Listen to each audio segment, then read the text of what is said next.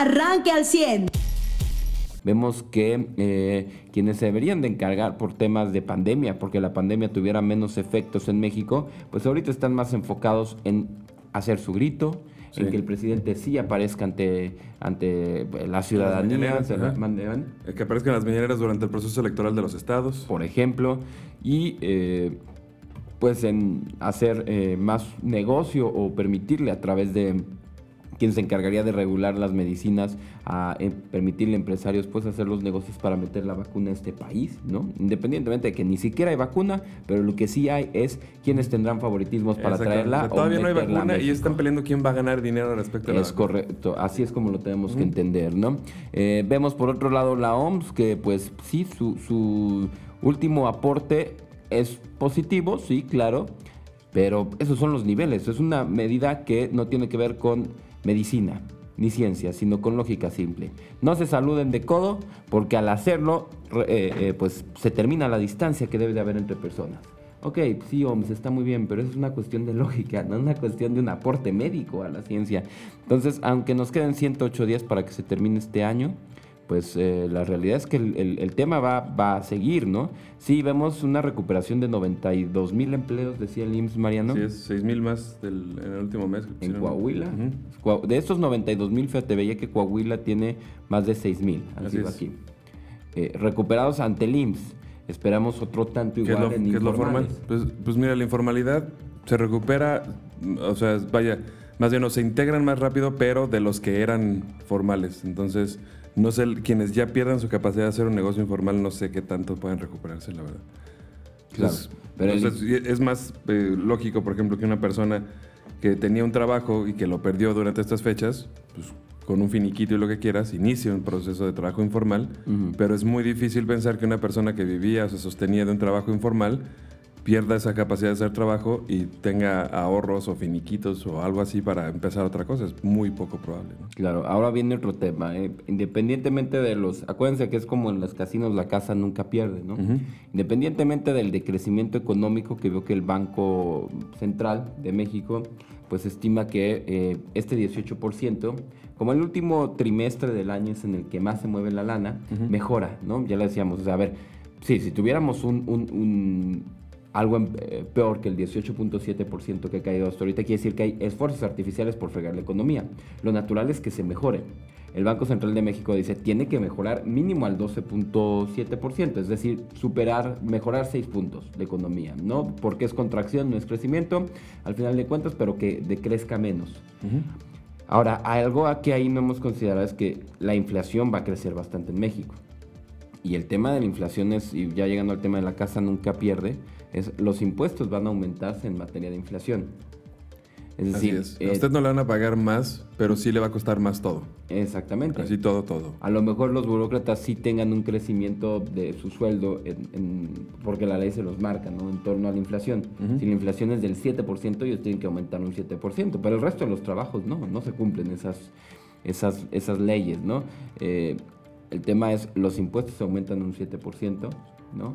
Eh, los impuestos que usted paga en cualquier, eh, ya sea federal, estatal o municipal, en cualquier pago, en cualquier eh, cuestión así, eh, pues el año se proyecta más caro. Digo, sin, considerar que la inflación, o aparte consideremos que la inflación pues entra en todos los productos, ¿no? Entonces, pues sí nos quedan 108 días de este año, pero pues no viene un año bueno en materia económica, no, no viene un año bueno o que se vaya a reactivar todo pues por así decirlo, en todos los sectores. ¿no? La economía sigue bastante contraída. Aquí los sectores de los estados más industriales, pues tampoco es que vayan a una activación al 100%.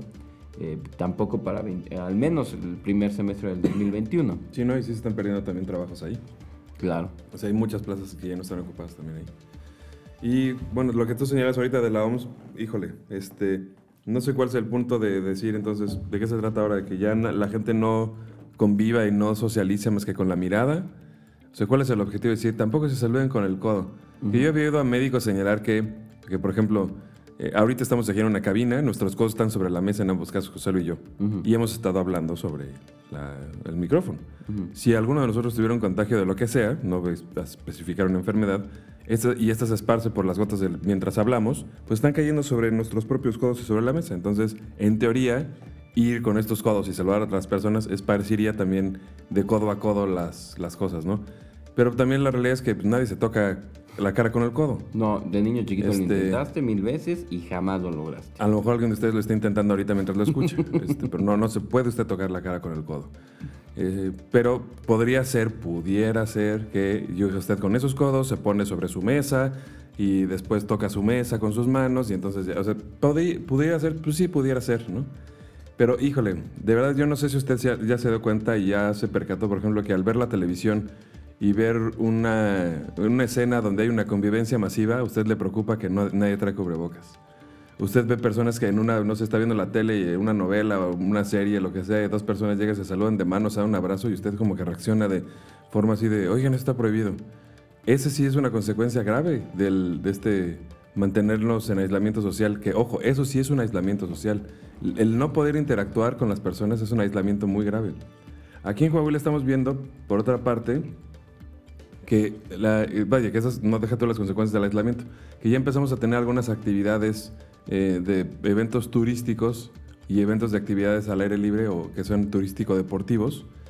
Y todavía, pues sí, la gente está como muy, eh, pues, trastocada por esta situación del aislamiento social. Yo creo que sí es algo que va a tardar un rato en, en como que volver a una normalidad. Y no sabemos en eso sí yo creo que va a tener un efecto de grave en lo que le llamaríamos nueva normalidad. En cuanto a eso, en, cuanto a que pues va a ser una, situación en la que la gente no sepa cómo comportarse, pero lineamientos que limiten el contacto entre las personas al celularse, al convivir y sobre todo nosotros como mexicanos que estamos acostumbrados a una cultura que hasta de beso nos saludamos entre casi desconocidos, nos va a afectar muchísimo. Nos va a dar una sensación así de, de enemigo entre los demás, de, este, de persona descuidada o, o, que no quiere respetar disposiciones, en fin, todo esto, todo lo que se puede generar por una persona que saluda como siempre ha saludado, pues sí es una consecuencia grave del aislamiento social que vamos a tener que pagar tarde o temprano y que pues va a también afectar la formación de las futuras generaciones. Pero bueno, eso, eso lo tendremos que ver. Y por lo tanto también en temas médicos, al final nada más alerta con un fraude telefónico que están haciendo para pensionados. Eh, si, reciben una llamada para avisarle que están eh, validando sus datos de la oficina de pensiones del IMSS y le piden algún eh, este, dato confidencial, les van a decir, es que le vamos a hacer un depósito, pero necesitamos unos números confidenciales, olvídelo. Nada que pida números confidenciales le va a hacer bien a usted, nada. O sea, nadie que, para depositarle a usted, nadie necesita números confidenciales y nadie que quiera sus números confidenciales va a hacer algo bueno por usted. advertencia, con esto pensionados del IMSS están haciendo un comunicado de parte del Instituto Mexicano del Seguro Social Cuidado con este fraude telefónico. Consiguieron los números de telefónicos de algunos pensionados, no sé en dónde, y les están llamando para hacerles una tranza y, pues bueno, afectarlos y quitarles, eh, este, pues hackearles sus cuentas, por así decirlo, que ustedes ya no puedan tener acceso a estas cuentas y podrían incluso con esto, pues, solicitar la pensión que llegue a otro lado, que la tarjeta se, se reenvíe a otro lado, en fin, podrían afectarlos mucho con su pensión si ustedes no se dan cuenta. Entonces tomen, sobre todo familiares, revisen esto, platiquen con los adultos que tengan pensionados, eh, comenten si, si, les han recibido una llamada de este tipo para también tomar cartas en el asunto en caso de que haya sucedido. Usted ya está informado. Pero puede seguir recibiendo los acontecimientos más importantes en nuestras redes sociales. Nuestras páginas de Facebook son Carlos Caldito Aguilar, José Lo de Velasco y Mariano de Velasco. Al 100.